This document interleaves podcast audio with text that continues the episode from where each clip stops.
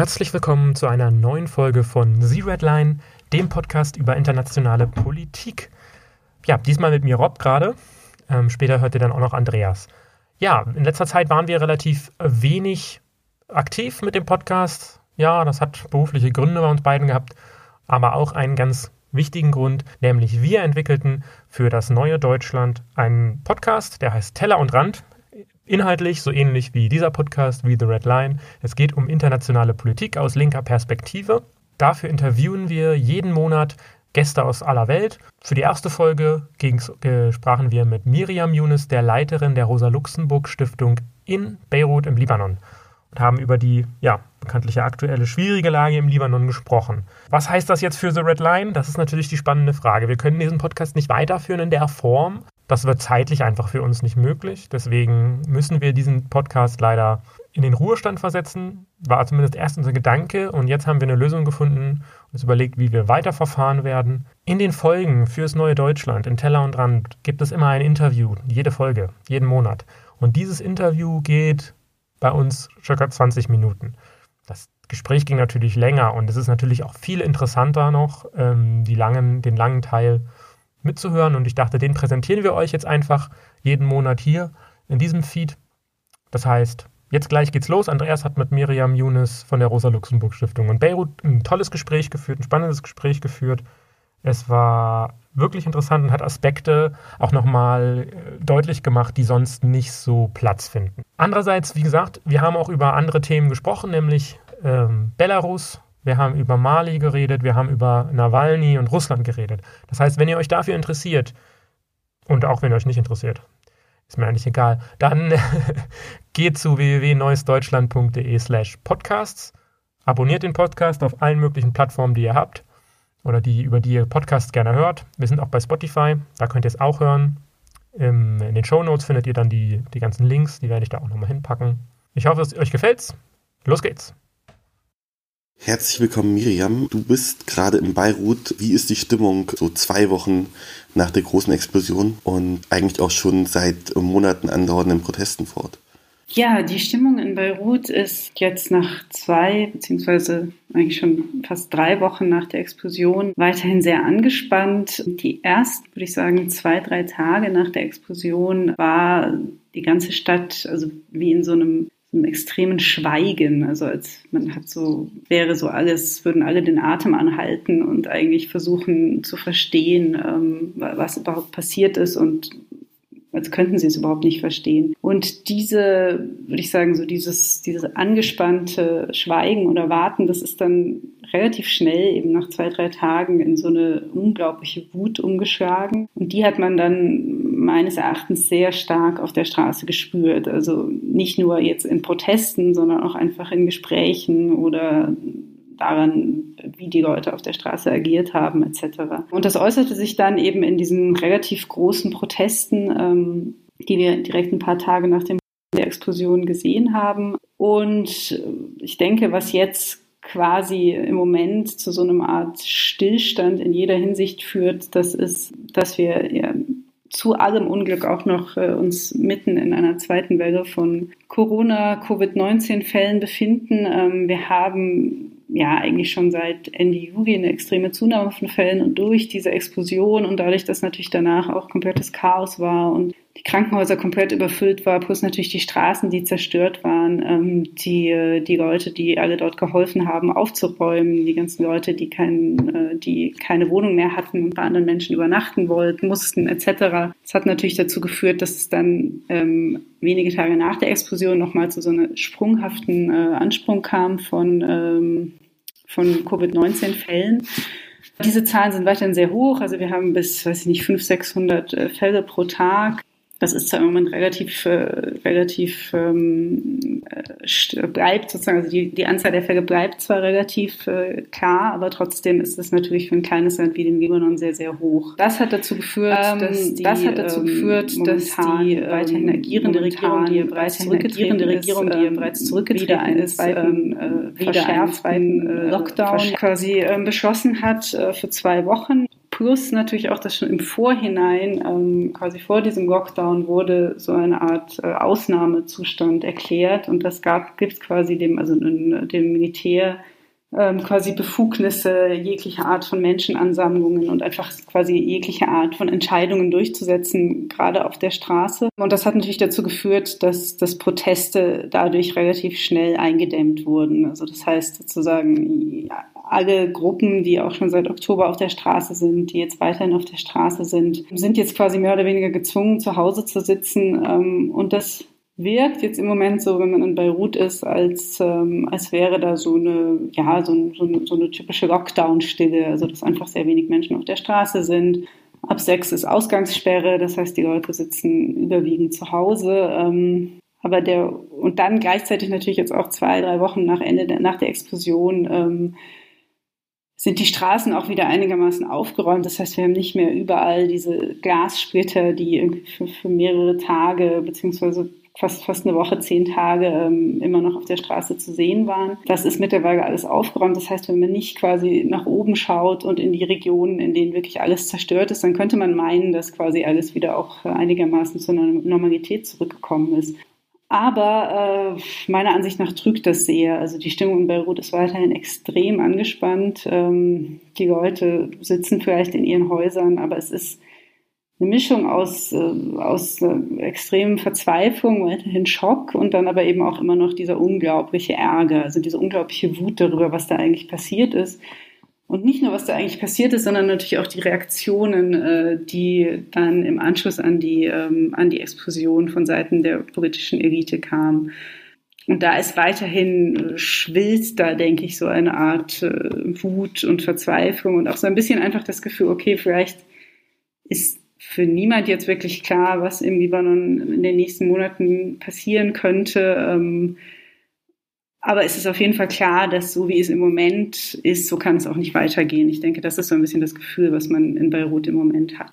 Du sagtest ja gerade schon, dass die Proteste seit Oktober stattfinden, das heißt ja weit vor der Explosion. Wie kam es dazu und wer sind die Leute, die dort demonstriert haben? Unterscheiden die sich von den Leuten, die jetzt demonstrieren? Ja, es gab, also ich meine, wenn man sich anschaut, die Proteste, also die, beziehungsweise diese, diese Bewegung wird ja auch immer genannt, die Revolution des 17. Oktobers. 17. Oktober einfach deswegen, weil die erste äh, Demonstration am 17. Oktober ähm, war. Und ich meine, bis dahin, also seit dem 17. Oktober bis heute ist das Land ähm, quasi was Proteste und Mobilisation angeht, eigentlich nicht mehr zur Ruhe gekommen. Ähm, es gab auch dort verschiedene Wellen und es gibt auch innerhalb dieser Bewegung, die jetzt eben, ich meine, wir haben jetzt schon Ende August, das heißt, das, das ist jetzt fast schon ein Jahr quasi, dass die Leute in regelmäßigen Abständen auf die Straße gehen. Da gibt es natürlich verschiedene interne Dynamiken, die sich auch teilweise geändert haben. Also die Leute, die am 17. Oktober auf der Straße waren, sind nicht mehr unbedingt in großen Teilen die gleichen, die jetzt auf die Straße gehen. Ich würde sagen, dass sich so im, im Lauf gerade der ersten Wochen der Protestbewegung haben sich ganz, ganz viele Gruppen, die, die es teilweise auch schon vorher gab, aber teilweise auch neu gegründet haben, quasi, die sich die, die seitdem existieren und die ganz, ganz viel organisieren und mobilisieren. Und das ist, denke ich, auch nochmal wichtig, wenn man sich, also was auch natürlich immer wieder betont wird, was ich auch immer wieder sage, dass diese Protestbewegung in irgendeiner Weise eigentlich äh, jetzt keine klaren politischen Forderungen oder keine klaren politische Ideologie oder auch keine klare politische Programmatik hat. Ähm, das ist das eine. Das andere ist aber, dass gleichzeitig trotz allem diese Gruppen, die da aktiv sind, dass die sozusagen auf, auf kleinem Level ganz, ganz viel organisieren und mobilisieren es ist nur einfach dieses klassische, was man vielleicht eben, ja, es, es ist Politik auf der Straße. Also es geht um, um Organisation von, von Aktionen, von Streiks, von Sit-ins, von Demonstrationen etc., von Social Media natürlich jetzt ganz wichtig auch. Und es geht eben natürlich weniger darum, jetzt quasi längerfristig politisch zu planen. Aber es ist ganz wichtig, dass wir da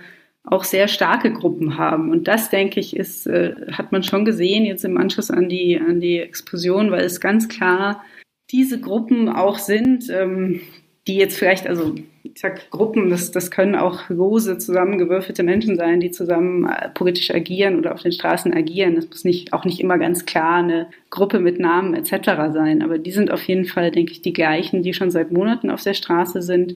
Mit dem Unterschied, dass die Explosion und diese un dieses Unfassbare, was da eigentlich passiert ist am 4. August und auch im Nachhinein, dass das schon auch nochmal Menschen mobilisiert hat, die vielleicht auch in den letzten Monaten aufgrund von Wirtschaftskrise, Corona, ähm, quasi dem Kampf des täglichen Lebens und vielleicht auch teilweise Differenzen mit dem Verlauf der Proteste sich vielleicht zurückgezogen haben, dass die quasi doch auch wieder auf die Straße gegangen sind. Also es gibt schon etwas in den letzten Wochen, formuliere ich vielleicht sehr vorsichtig, aber es gibt schon auch eine Tendenz, dass sich auch Menschen von der, von der politischen Elite oder von, von der jeweiligen Politikerfigur, die sie vielleicht noch in den letzten Monaten unterstützt haben, jetzt nach dem 4. August sich auch nochmal äh, verstärkt distanziert haben und eben auch wieder auf der Straße sind. Also ich glaube, das ist schon nochmal eine neue Qualität quasi an, um Gottes Willen, was ist da passiert und, ähm, und, und wie wurde auch im Nachhinein darauf reagiert. Also das bis heute hat sich niemand entschuldigt, bis heute hat niemand Verantwortung übernommen. Bis heute hat niemand ernsthaft versucht, äh, aufzuklären, was passiert ist. Bis heute hat aber auch niemand von der Regierungs- oder Staatsseite wirklich versucht zu helfen, humanitäre Hilfe zu leisten, Aufräumarbeiten, Wiederaufbau, also diese ganzen äh, alles, was quasi wichtig war, gerade in den ersten Tagen und jetzt auch weiterhin nach der Explosion, das ist komplett, äh, quasi der Staat war komplett abwesend. Und einzige, wo, einzige, einzige Moment quasi, wo wir gesehen haben, wie präsent die, dieser Staat und diese Regierung, äh, auch wenn sie zurückgetreten ist, weiterhin ist, ist dann natürlich bei den Protesten, äh, bei der extrem mit Gewalt reagiert wurde. Ähm, was ja jetzt auch in den letzten Tagen gab es einen äh, Bericht von Human Rights Watch, wo das auch nochmal sehr betont wurde, wie extrem gewalttätig gerade die Reaktion auf den Protest, an den, bei den Protesten äh, direkt nach der Explosion war. Du hast ähm, gerade gesagt, dass auch vorher schon eine wirkliche Krise war.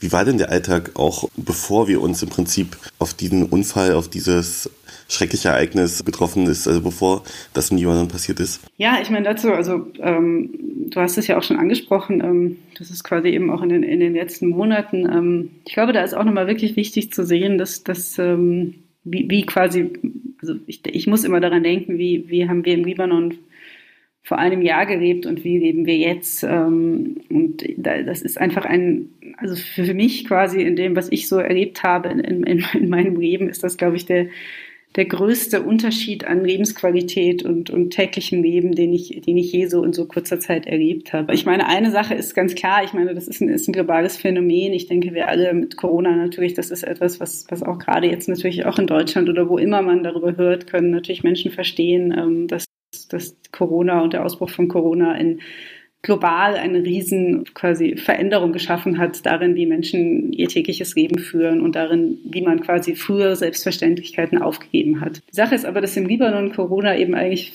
wie so ein, noch so eine weitere kleine Krise war, die irgendwie noch zusätzlich dazu kam. Also es war überhaupt nicht was, etwas, was jetzt in irgendeiner Form jetzt quasi der entscheidende Unterschied war. Was im Libanon passiert ist, ist, dass wir einfach seit Oktober ähm, eine relativ tatsächlich sich schnell eskalierende Wirtschaftskrise vor allem haben. Und das ist, denke ich, der, der ganz gravierende Unterschied, dass wir unglaublich, also einen unglaublichen Verfall der lokalen Währung das führt natürlich dazu, dass die Mehrheit der Libanesinnen äh, verdient ihr monatliches Gehalt in libanesischen Lira. Und das können, also wir sprechen da auch nicht nur von quasi unteren äh, Schichten, wir sprechen da auch von Universitätsprofessoren, die vielleicht äh, quasi in den letzten Jahren ähm, dadurch ein, ein, gutes Gehalt hatten, deren Gehalt fällt quasi äh, rapide ab einfach in den letzten Monaten. Das heißt, ähm, wir haben es gerade gestern davon gehabt, also wenn zum Beispiel jetzt jemand im Moment im Monat 1000 äh, Dollar verdient, dann ist das, äh, dann, dann hat sich quasi das Gehalt in den letzten Monaten mehr oder weniger um Siebenfache gesteigert.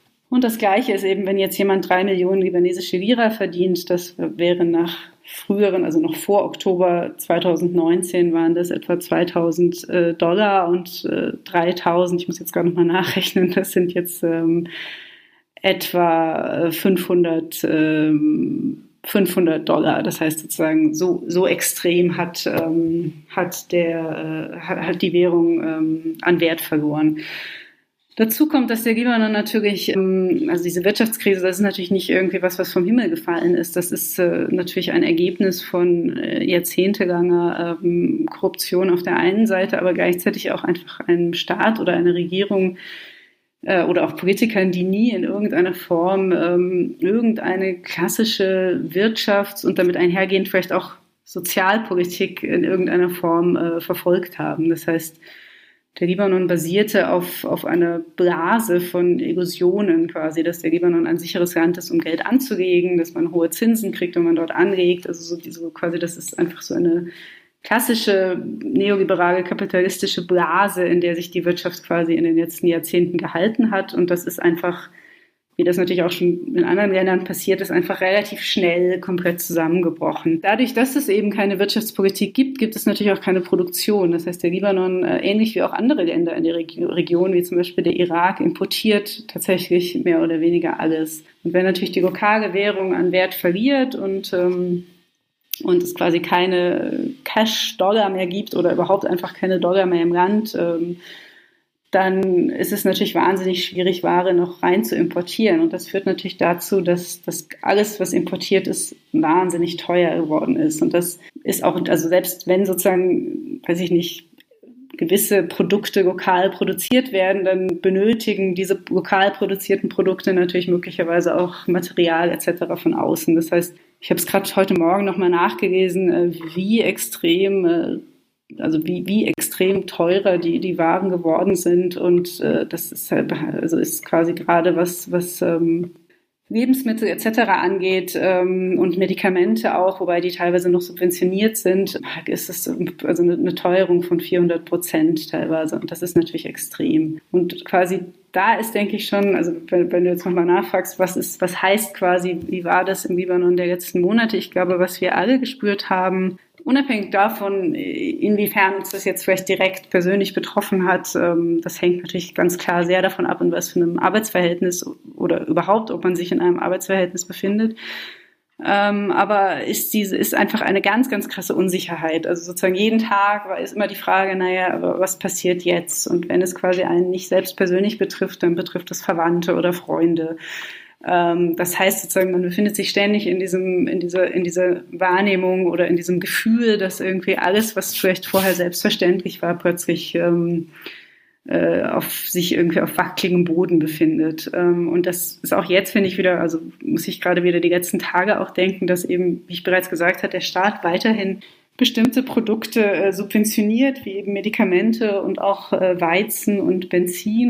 Und dass eben jetzt aber Riyad Saleme, der Gouverneur der Zentralbank, in den letzten Tagen angekündigt hat, dass quasi diese Dollarreserven der Zentralbank nicht mehr ausreichen, das längerfristig äh, subventionieren zu können. Und dann gibt es natürlich so Szenarien, wie dann äh, Produkte wie Brot, die jetzt noch einigermaßen den Preis gehalten haben, quasi, wie die dann, wie teuer die dann werden. Und das ist ähm, das ist wieder so ein klassisches Beispiel dafür. Jetzt hatten wir diese Explosion, wir befinden uns immer noch in diesem Schock und jetzt kommt schon wieder so ein neues Horrorszenario, das auch natürlich, äh, ja, wo man dann schon wieder denkt, oh Gott, wenn das passiert, wie schlimm kann es eigentlich noch werden? Also ich glaube, diese, wir haben immer diese, diese Frage irgendwie auf uns schon in den ganzen letzten Monaten gestellt wie schlimm kann es eigentlich noch werden? Und das andere, was denke ich auch nochmal wichtig ist, gerade im Hinblick auf die Proteste, ist natürlich, gut, was, was kann noch kommen? Also diese, diese wirklich diese Frage, was kann politisch kommen? Was ist überhaupt möglich auch? Und zwar nicht nur im Libanon, sondern tatsächlich auch, wenn man sich überlegt, der Libanon ist ja keine, keine, wie jedes andere Land auch keine Insel, die quasi isoliert agiert. Und, und wenn wir einmal die politische Elite weghaben und irgendwie die richtigen Leute an der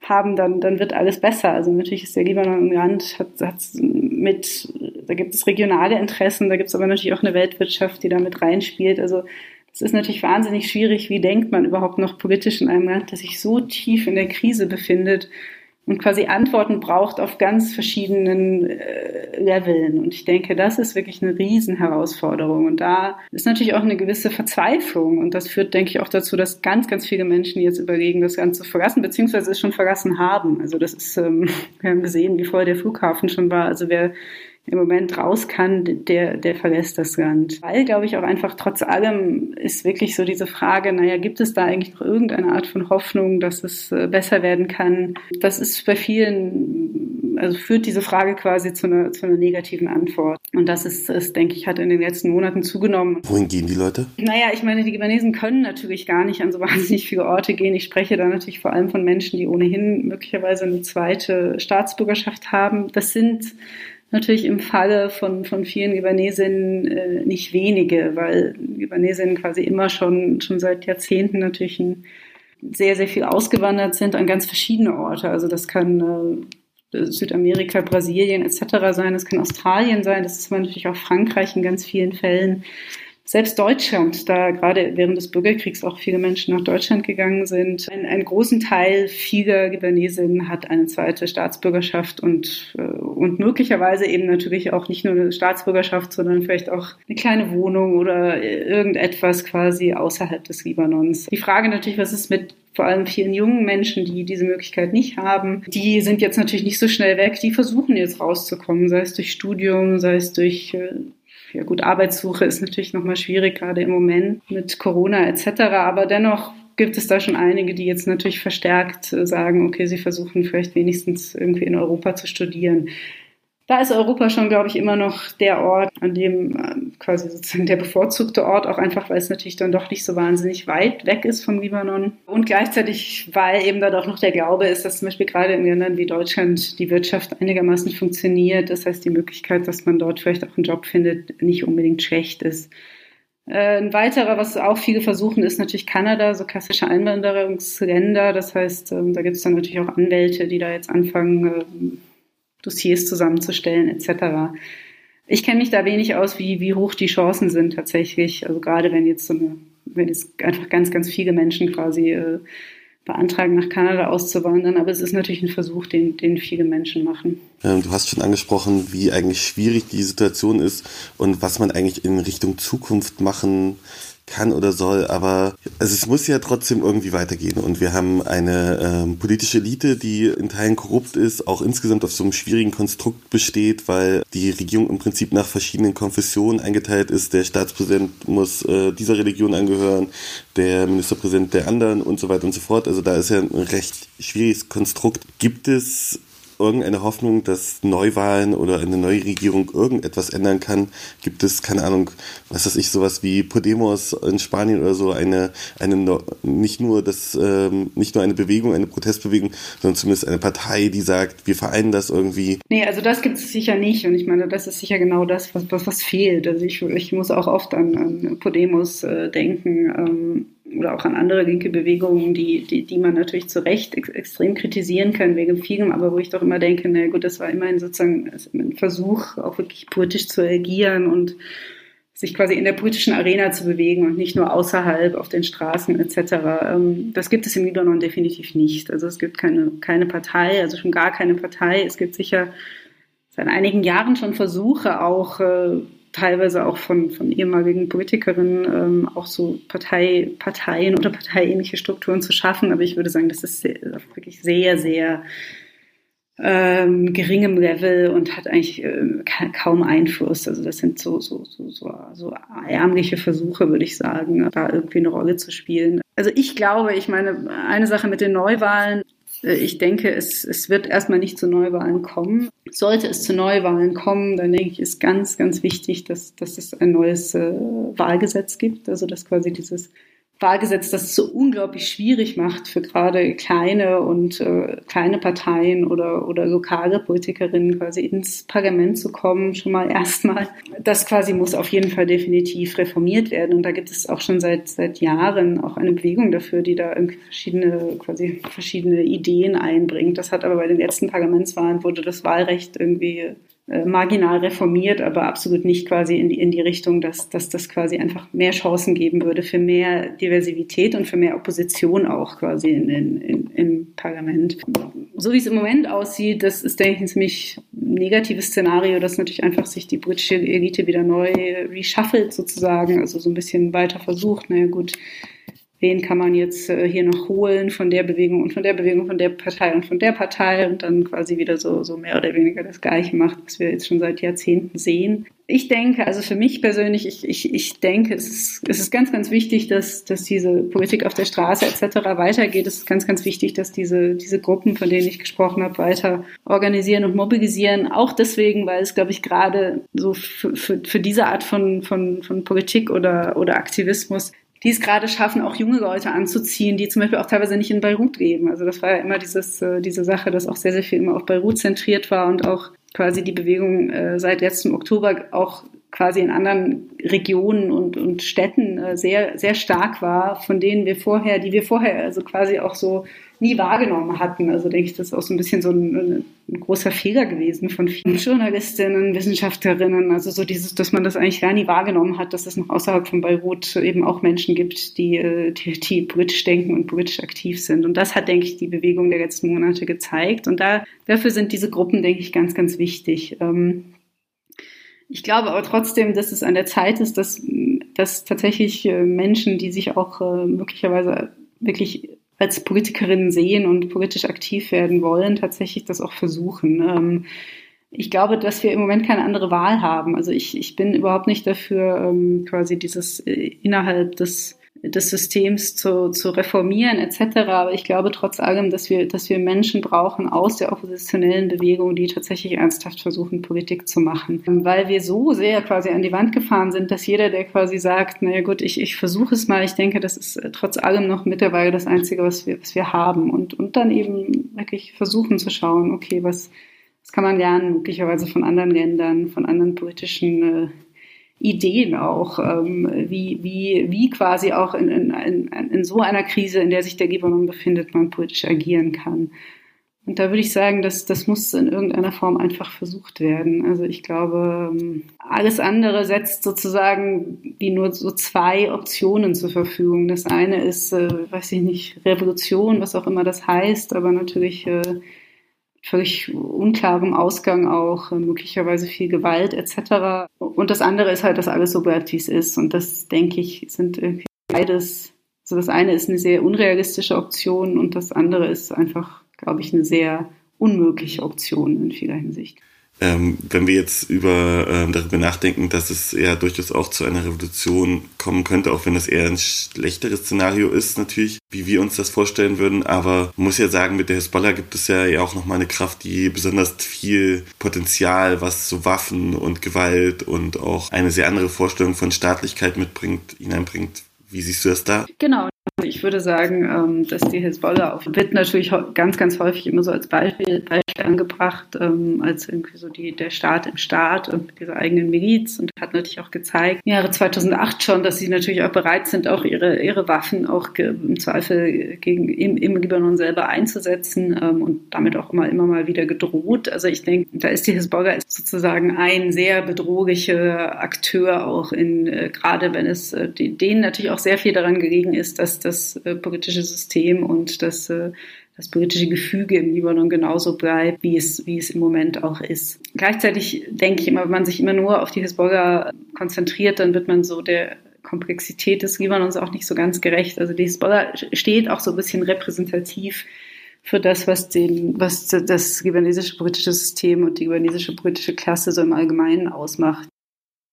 Das quasi einfach, da ist eine sehr hohe Gewaltbereitschaft. Ähm, und, äh, und quasi sozusagen denke ich, dass, dass die meisten dieser Akteure bereit sind, sehr, sehr viel aufs Spiel zu setzen, wenn es darum geht, denn das politische Gefüge im Libanon so zu lassen, wie es ist und eine Revolution, was auch immer das dann im Zweifel heißt, auf jeden Fall zu verhindern. Ähm, und ich denke eben, also, dass wenn wir quasi darüber nachdenken und jetzt auch schon sehen, was für eine Gewaltbereitschaft es halt teilweise jetzt auch schon gab von Seiten der Sicherheitskräfte etc. Und von teilweise, teilweise auch diese, wie diese Parlamentspolizei zum Beispiel, die natürlich irgendwie eine staatliche Sicherheitsinstitution ist und gleichzeitig aber eben ähm, eigentlich so eine Art Privatmiliz von Nabi Birre und Harakat Amal ist. Man gesehen hat, wie brutal die teilweise vorgehen, dann sind das quasi so, so Zukunftsvisionen oder Szenarien, die man sich, glaube ich, äh, ungern vorstellen möchte, auch im Libanon. Vor allem, wenn man natürlich auch sich anschaut, was, was in den Ländern der Region im Allgemeinen teilweise in den letzten Jahren oder auch weiterhin auch passiert.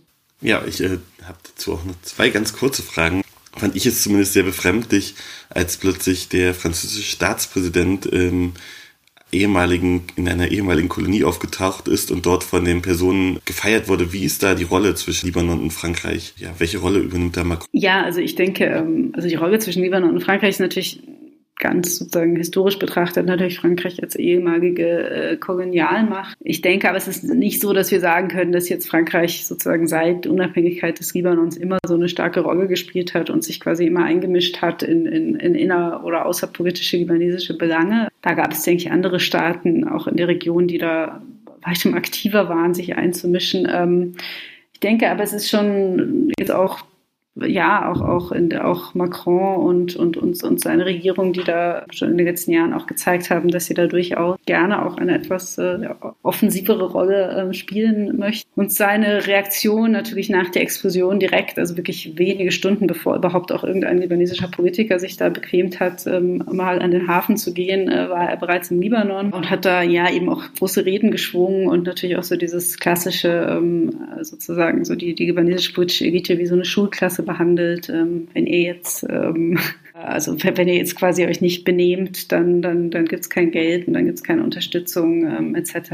Und ich sage das so, weil ich denke, das ist, ähm, also ich, ich konnte sehr, sehr gut verstehen, dass es ganz viele Libanes Libanesinnen Menschen im Libanon gab, die, die extrem äh, positiv reagiert haben auf den Besuch von Macron, einfach weil sie natürlich darauf gewartet haben, dass vielleicht irgendein äh, Politiker ähm, da auf die Straße geht und schaut, was, was überhaupt passiert ist. Also ich denke, das ist einfach auch ein Wunsch nach Anerkennung und, und den haben sie natürlich in der Form durch diesen Besuch gekriegt. Gleichzeitig würde ich sagen, von Macron ist das meiner Ansicht nach völlig daneben. Also dieses ähm, da aufzutreten eben als ehemalige Kolonialmacht und und Auflagen ähm, äh, zu verkünden. Ähm, ich denke, das ist nicht etwas, was dem Libanon oder der libanesischen Oppositionsbewegung in dem Fall hilft oder auch Glaubwürdigkeit verhilft. Also ich glaube, dass das, das ist eigentlich generell auch ein bisschen ein Schuss, der nach hinten losgehen kann. Und dann diese, diese Versprechen auch Macrons und ja auch von anderen europäischen Politikern, Außenministern, die, die in den letzten Wochen im Libanon ja auch waren,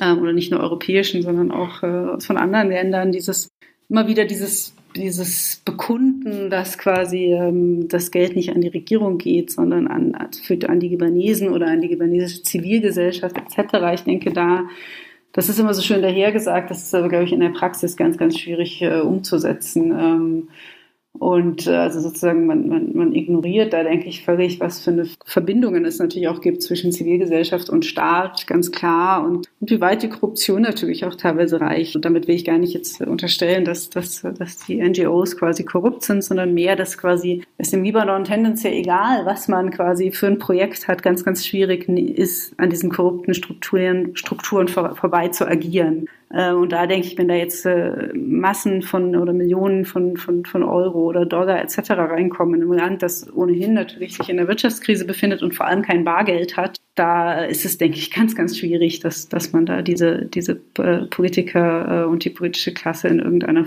außen vor lässt. Insofern, ja, also ich, ich glaube, Macron kommt jetzt auch am 1. September schon wieder und hat auch wieder angekündigt, dass er also weiterhin ganz streng sein wird mit, mit den Libanesen ähm, ja, also ich denke, das ist, äh, das ist so ein bisschen seine, seine Rolle, die er für sich gewählt hat, dass er da jetzt irgendwie stärker sich einmischt. Ich glaube aber tatsächlich, dass das realpolitisch tatsächlich, also im besten Fall vielleicht keine großen Auswirkungen hat und im schlimmsten Fall tatsächlich sogar negative Auswirkungen hat. Der strenge Onkel aus Frankreich, das fürchte Genau, das ist so. Du meintest gerade kein Bargeld im Sinne von, dass es keine äh, keine Währung als, als Barwährung existiert oder, oder im Prinzip nur, dass die im Prinzip in allen möglichen Kanälen gerade weg ist?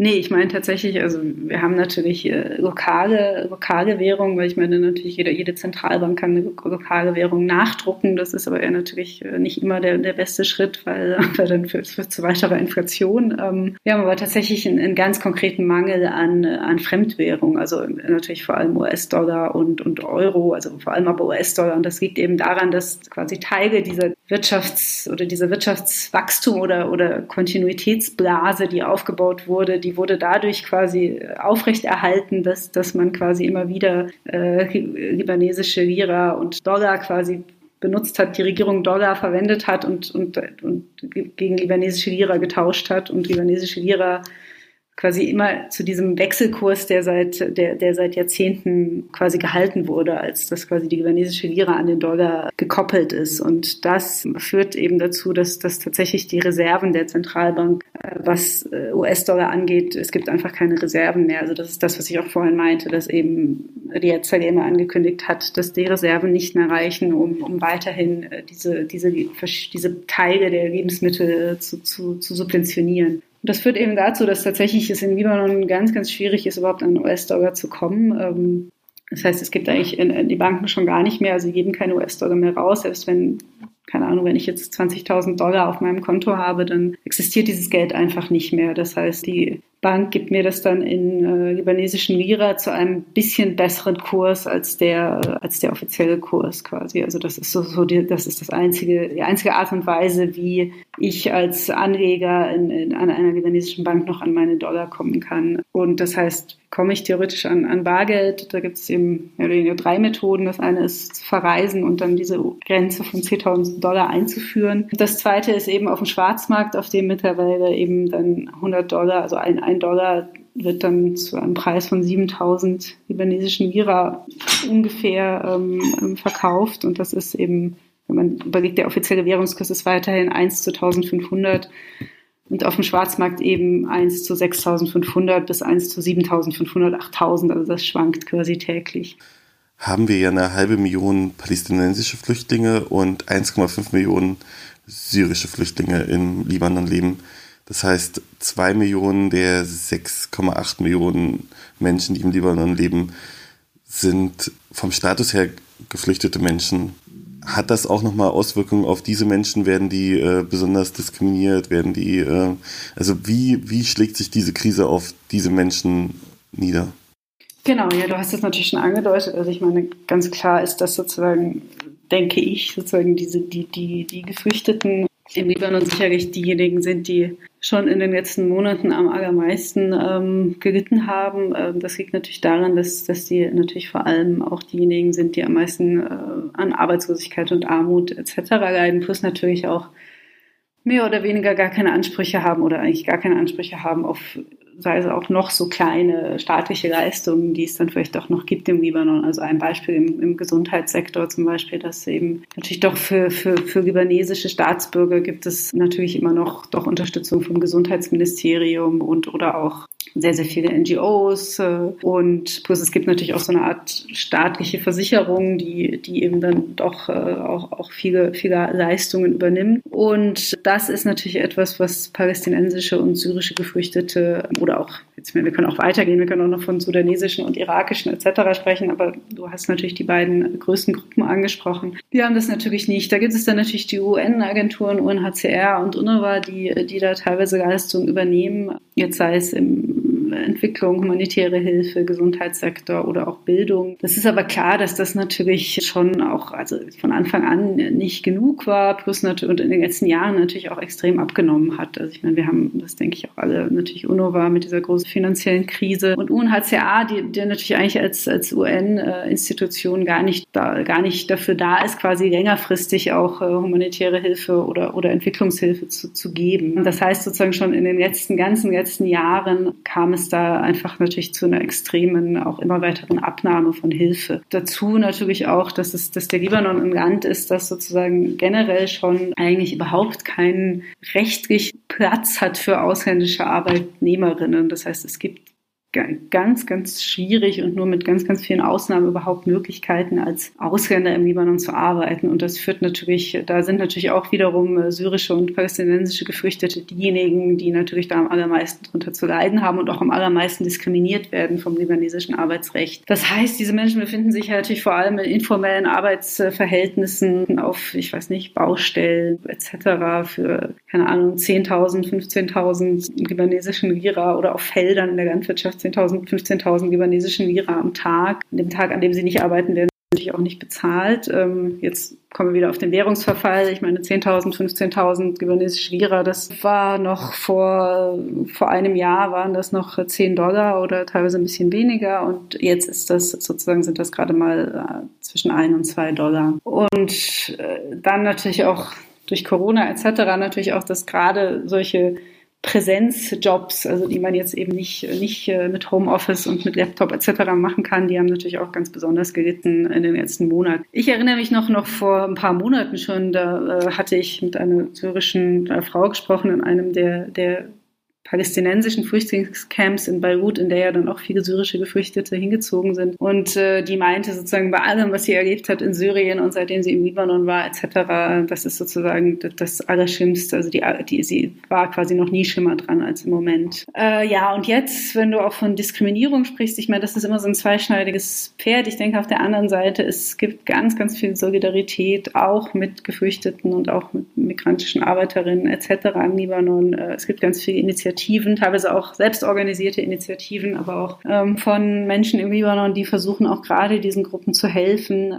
Es gab jetzt ja auch eine ganz, ganz äh, wichtige freiwillige Bewegung, die jetzt da in den letzten Tagen und Wochen nach der Exkursion Häuser repariert haben, aufgeräumt haben, geputzt haben, Essen verteilt haben etc. Und da gibt es natürlich ganz, ganz viele, die überhaupt keinen Unterschied machen und gar keine Diskriminierung. Und gleichzeitig gibt es aber eben auch wieder genau das Gegenteil. Ähm, das heißt, wir haben sozusagen wirklich beide Phänomene äh, sind extrem verbreitet. Generell würde ich sagen, je knapper die Ressourcen werden, also gerade wenn wir jetzt auch wieder von, von zum Beispiel Gesundheitssystem sprechen, also wenn jetzt äh, schon auch, weiß ich nicht, Libanesisch, Libanesen Schwierigkeiten haben, ins Krankenhaus zu kommen oder Medikamente zu kriegen etc., ich glaube, umso un, äh, untoleranter werden sie dann auch, wenn man jetzt sagt, da ist auch noch ein syrisches oder palästinensisches Kind oder ein, ein Patient, der, der möglicherweise genau das Gleiche benötigt. Das heißt, die befinden sich natürlich äh, auch in einer völlig ausweglosen Situation, weil ich meine, wohin jetzt? Also für viele ist die Rückkehr, also Palästina sowieso, ah, selbst in Syrien, für viele ist die Rückkehr nach Syrien keine Option. Und für viele, für die es vielleicht noch eine Option ist, die sind tatsächlich auch schon freiwillig natürlich zurückgegangen, aber für ganz viele ist es absolut keine Option. Und es gibt natürlich auch, der Libanon ist jetzt natürlich auch kein Land mehr, aus dem man jetzt noch in irgendeiner Form weg kann. Das heißt quasi, die Leute sind da, sind da gestrandet in, in absolut äh, furchtbaren Bedingungen und das wird auf jeden Fall in den nächsten Monaten, wenn nicht sogar Jahren auch so weitergehen. Dazu noch eine ganz kleine Episode, vielleicht nur ganz kurz, dass immer so ein bisschen das klassische armen Essen im Libanon ist immer Brot und, und Thunfisch, also Thunfisch sozusagen diese Dosen Thunfisch ähm, und das selbst Thunfisch ist sozusagen mittlerweile zu teuer geworden. Das heißt, ich höre immer von, von, von Menschen, die in diesen, die quasi in diesen syrischen informellen Camps leben, gerade in der PK-Ebene, dass sie quasi seit Monaten von Brot und Joghurt leben, was natürlich äh, komplett, ähm, also natürlich äh, absolut nicht ausreicht, um, um äh, also es ist ja kein Essen, das einen in irgendeiner Form ähm, längerfristig ernähren kann. Quasi. Ja, das ist jetzt nicht so das positive Ende, aber. Nee, ja, äh, aber das ist, glaube ich, leider so. Es ist so, nee, also kann man jetzt, glaube ich, nicht, äh, nicht drum herum reden. Positive Enden sind halt oft schwierig. Aber wie sagte mal irgendjemand, äh, solange es nicht äh, gut ist, ist es kein Ende. Ne? Das ist, äh, vielleicht muss man sich daran halten, dass sich dadurch noch was, was entwickelt.